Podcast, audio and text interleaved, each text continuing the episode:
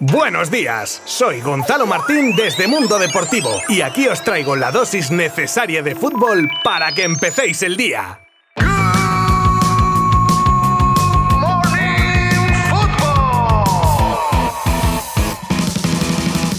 Mi más sentido pésame a los atléticos, porque hoy empezamos el repaso de los resultados de los partidos del día anterior con, a ver cómo lo digo para que no suene muy mal, la derrota en el Wanda Metropolitano ante el último clasificado de la Liga Santander, por 0 a 1, gol de Melero, equipo que hasta ayer había ganado un solo partido. Lo he dicho de la manera más objetiva posible, ¿eh? Cinco remates a puerta de los levantinos por uno de los rojiblancos. Vamos, que tampoco es que fuera el típico partido que achuchas, achuchas y la pelotita no quiere entrar. No, no, no malos tiempos para el Cholo y sus chicos. En clave Champions nos pasamos por otro partido que pudo acabar en sorpresón mayúsculo, el que enfrentaba a Salzburgo y Bayern de Múnich y que los bávaros empataban en el minuto 90 con un gol de Coman tras estar desde el minuto 20 perdiendo por el gol de Adamu. Un Bayern muy discreto y dominado en la primera parte donde jugadores clave como Kimmich o Lewandowski se sabe que estuvieron en el campo porque la tele pone las alineaciones al principio de los partidos, que si no, y terminamos el repaso con el Inter Liverpool que dejó muy buen espectáculo para los asistentes y telespectadores, para ellos, ya que el partido era en Italia, se resolvía con los goles de Firmino y Salah que castigaban al Inter a pesar de sus embestidas durante todo el partido. Pero Klopp tiene mucha, mucha pólvora arriba y es un equipo que no perdona. Aún con la eliminatoria a falta de la vuelta, el equipo inglés se posiciona a priori como candidato claro a equipo de cuartos de final.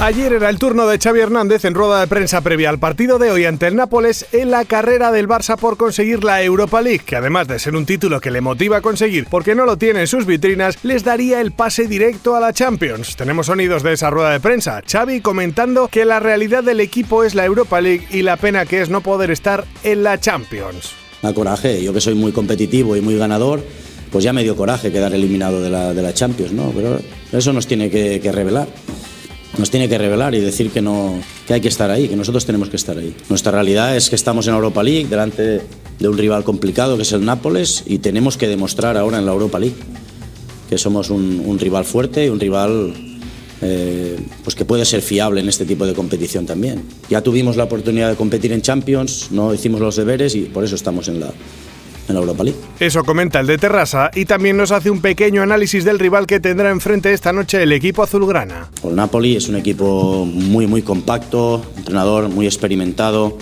que los trabaja bien en, salida de balón, la presión alta también es buena. Es un equipo que está acostumbrado a, dominar el balón, ¿no? entonces nos va a complicar, porque ellos quieren, quieren el balón, necesitan el balón, pero también luego se defienden muy bien en bloque bajo. ¿no? Los centrales muy fuertes, laterales eh, muy expeditivos, muy ofensivos, doble pivote si juega Fabián, juega en Guisa, muy fuertes también físicamente. Zielinski es una sorpresa, es un gran jugador. Arriba Omsimen, si juega Insigne, si juega el Mas, que es otra sorpresa. Pues bueno, son futbolistas de alto nivel, ¿no? Estamos hablando de un, equipo Champions. Ya al finalizar el partido del PSG del martes, Mbappé era preguntado sobre su futuro y en un tonito sospechoso decía que ya se vería, que ahora era jugador del PSG y bueno, la verdad es que razón no le falta, aunque todo pinta a que el gol del otro día se lo marcó al que será su equipo. Así lo entiende también Thierry Henry, que en una entrevista cuenta cómo se levantaron las cejas de Kylian tras decirle a Henry, ese es tu equipo. Y el ex del Barça lo tiene claro, si querían haberse asegurado a Mbappé tenían que haberlo hecho hace dos años, no le dieron amor y ahora otro lo hizo y no creo que se quede. Es algo que todos saben, hay que ser tonto para no darse cuenta, dice el francés.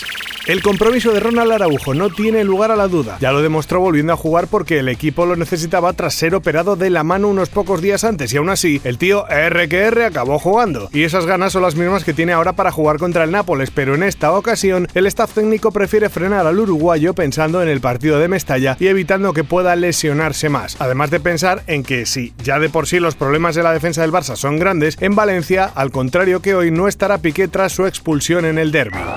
Ya os decía ayer en el análisis del PSG Real Madrid que desde luego fue un resultado injusto para lo visto en el campo. Era un no marcar. Por eso la explosión de alegría de los parisinos cuando marcaba Mbappé. Una efusividad que le pudo costar caro a Pochettino, como él mismo cuenta, ya que Paredes, celebrando el gol, golpeó a su entrenador con el pecho en la nariz y tuvo que preguntar a los médicos porque creía que le pudo haber roto la nariz del golpe. Poquito brutito, Paredes.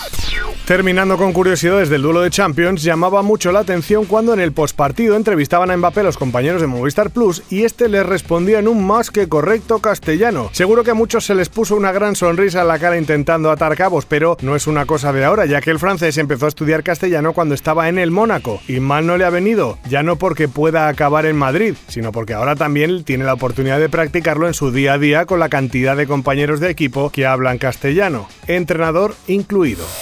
Pasamos a otras cosas no tan agradables y menos para el protagonista de nuestra siguiente historia. ¿Os acordáis de Robinho, flamante fichaje en su día del Madrid que se fue por la puerta de atrás? Bueno, pues ahora el Ministerio de Justicia italiano ha emitido una orden de arresto internacional contra el ex delantero del Milan y de la selección de fútbol de Brasil después de que el máximo tribunal del país confirmara su condena por violación, cargos que Robinho siempre ha negado. Tras toda la polémica que ha suscitado Santiso, entrenador del Rayo Vallecano femenino, por sus palabras machistas en un audio en el que instaba a una, es que me, vamos, me parece muy fuerte tan solo nombrarlo, a una violación grupal, pues el caso es que por primera vez habla una jugadora desde entonces, Paula Fernández, tras la victoria de su equipo este fin de semana pasado y dice que no le conocían pero que les ha dado un plus y que ahora el equipo compite y mentalmente están mejorando. Sorprendentes declaraciones, sin duda.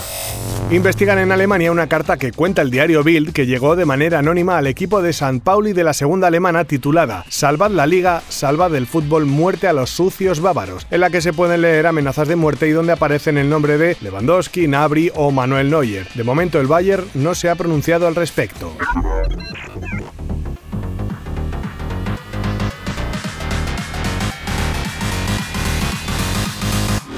Y esto es todo por hoy. Tranquilos, que estaré muy atento a todo lo que ocurra en el partido del Barça y el resto de partidos de la jornada de Europa League. Y mañana os lo cuento con detalle. Aún así ya sabéis lo que siempre os recuerdo, que podéis seguir todos los partidos desde la mejor web deportiva de todo Internet, www.mundodeportivo.com. Y no es peloteo, ¿eh? Ni que quiera un aumento, ni unas vacaciones, ni nada, ¿eh? Gracias por elegir Good Morning Football y acompañarme un día más. Abrazo virtual. Adiós. Mundo Deportivo te ha ofrecido Good Morning Football, la dosis necesaria de fútbol para comenzar el día.